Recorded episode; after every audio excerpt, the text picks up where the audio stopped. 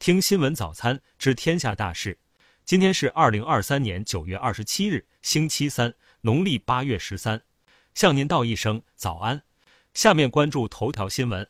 山东青岛几名少年进入一家豪华酒店的地下停车场，其中一人还踩在一辆超级跑车的引擎盖上，拍下视频发布到网上炫耀。九月二十五日，车主告诉记者，车辆维修费用近十八万。目前正准备走法律途径维权。九月二十五日，当事人王先生告诉记者，去年底他花费两百九十八万元购买了一辆某品牌超级跑车。九月二十一日晚，他入住青岛市市南区东海西路一家五星级酒店，将跑车停在酒店的地下车库。九月二十四日，有朋友告诉他，有网友在网上发布脚踩他的跑车的视频炫耀。他查看自己的车辆，才发现引擎盖上有一处疑似脚踩的凹陷。王先生报警后，民警调查后联系上少年的家属，希望对方到场解决此事，但对方不愿到场，也不愿协商解决。王先生从警方获悉，踩他车子的少年今年十五岁，这名少年还在他的视频评论区发言挑衅。下面关注国内新闻。记者二十六日从公安部新闻发布会上了解到。今年一至八月，全国共破获毒品犯罪案件二点六万起，抓获毒品犯罪嫌疑人三点九万名，缴获各类毒品十六点五吨，同比分别上升百分之十、百分之十六点四、百分之二十四点七。查处吸毒人员十一万人次，同比下降百分之十八点一。一至八月，全国新发现吸毒人员四点五万人，同比下降百分之十点六。据甘肃省兰州市医疗保障局网站消息。兰州市医疗保障局九月二十日已发布关于关于实行城乡居民基本医疗保险连续参保缴费奖励机制的通知征求意见稿公开征求意见的公告。兰州市拟自二零二四年一月一日起，参保人员连续缴费的，自第二年起连续缴费年限每增加一年，其住院报销比例提高百分之一，累计提高比例不超过百分之五。记者从中国国家铁路集团有限公司获悉。福州至厦门至漳州高铁将于九月二十八日开通运营，福州至厦门最快五十五分钟可达，两地实现一小时生活圈。据央视新闻消息，记者今天从山西省人大常委会办公厅了解到，为更好保护未成年人身心健康，保障未成年人合法权益，山西新修订的《山西省未成年人保护条例》将从二零二四年一月一日起施行。条例共十章六十二条，针对未成年人心理健康教育、未成年人校园欺凌防范等，提出校长是学校保护未成年学生的第一责任人。九月二十六日，官方针对大成双语学校未成年人欺凌事件发布通报，对两名实施严重不良行为的未成年人及其监护人予以训诫，解除学校校长职务，两名副校长、涉事班级班主任和生活老师被辞退。九月二十二日，有媒体发布了陕西数十人购买内部低价房被骗，涉及资金上亿元的报道。九月二十六日凌晨，西安公安高新分局发布相关警情通报，经查，以牛某为首的犯罪团伙通过虚构有低价房、内部房出售，骗取群众购房款。目前，公安高新分局已经立案，十一名犯罪嫌疑人被采取刑事强制措施，同时在全市范围内对该犯罪团伙其他犯罪线索开展全面排查，案件仍在进一步侦办中。九月二十五日晚，多名网友发视频称，有渔船捕捞到国家二级保护动物鲸鲨，并使用大铁锤虐打鲸鲨头部。二十六日，一名海洋动物保护者王先生向记者透露。他们通过搜船网站查询到涉事船只位于浙江附近海域，有网友已经报警。浙江海警局工作人员称，接到报警后已连夜控制涉事渔船和人员，目前案件正在办理中。九月二十五日，四川成都一网友发视频称，飞机快要起飞了，因为一位乘客登机后不见了，导致其他乘客全面下机，飞机全面清仓。九月二十六日，成都航空工作人员回应称，清仓的原则和目的是为了安全，这也是民航局的规定和要求，具体情况会具体评估。为了防止有人上机后放置不明物品后离开飞机。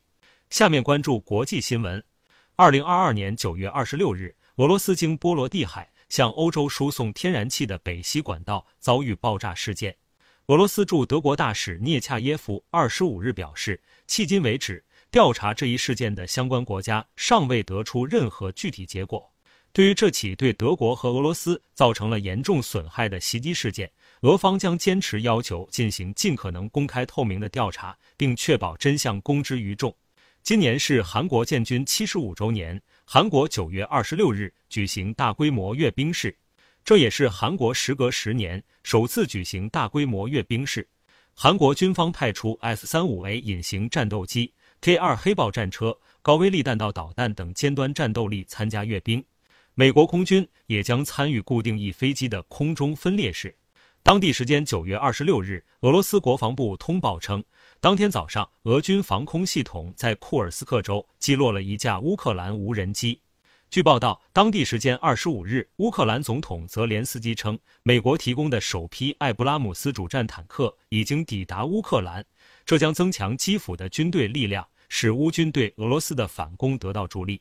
当地时间二十五日，加拿大锡克教徒聚集在多伦多、温哥华等地的印度领事馆外举行小规模示威活动。报道称，在多伦多领事馆外。约一百名示威者焚烧了一面印度国旗，并用鞋子踩踏印度总理莫迪的纸板模型。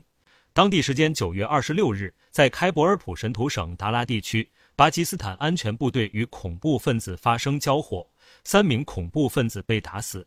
当地时间九月二十五日，匈牙利总理欧尔班在国会表示，匈牙利并不急于批准瑞典加入北约。瑞典和芬兰二零二二年五月同时申请加入北约。按照规程，北约所有成员国必须一致同意才能吸收新成员。芬兰已于今年四月正式获准加入北约，但瑞典的入约议定书尚未获得土耳其和匈牙利批准。据报道，美国国家冰雪数据中心当地时间二十五日表示，今年冬天南极洲周围的海冰面积创历史最低水平。研究人员警告说，这种转变可能会给企鹅等在海冰上繁殖和养育后代的动物带来可怕后果，同时也会减少白冰反射回太空的阳光，从而加速全球变暖。下面关注社会民生新闻。近期，中国驻济州总领馆接到多名中国公民来电求助，一些不法分子在网络上以高薪为诱饵，招揽国内人员来济非法务工，有的甚至被限制人身自由。驻济州总领馆提醒我公民务必提高警惕，不要被不法分子在网络上发布的不实信息所欺骗。九月十二日，教育部向社会公布《校外培训行政处罚暂行办法》，自二零二三年十月十五日起施行。今日，一些网络传言十月十五日起全面禁止校外培训，此信息属对《校外培训行政处罚暂行办法》的误读误解。《校外培训行政处罚暂行办法》。并非网传的要全面禁止校外培训，而是要依法管理校外培训。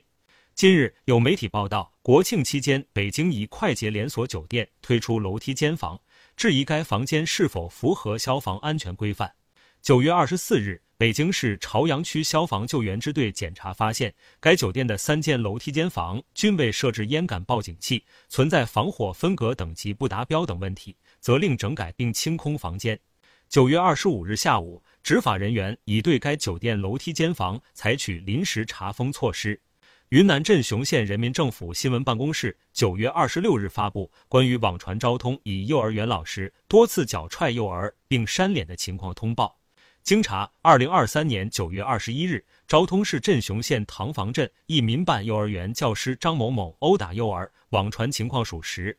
县教育体育局已责令该民办幼儿园对殴打幼儿的教师张某某予以解聘，并对当时在现场却未劝阻张某某行为的另一名聘用教师丁某某进行相应处理。公安机关依法对殴打幼儿的张某某作出行政拘留并处罚款的处罚。下面关注文化体育新闻。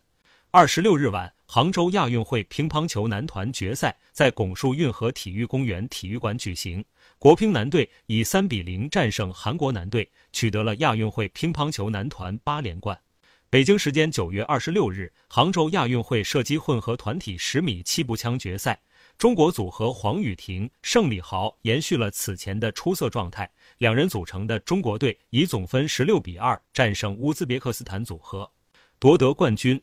二十六日，毛不易工作室称，由于毛不易手部伤情持续，为预防恶化，需遵照医嘱静养，将缺席原计划参加的后续活动，包括微博音乐盛典、南京猫头鹰音乐节、佛山国潮音乐嘉年华、贵阳爱未来城市音乐节。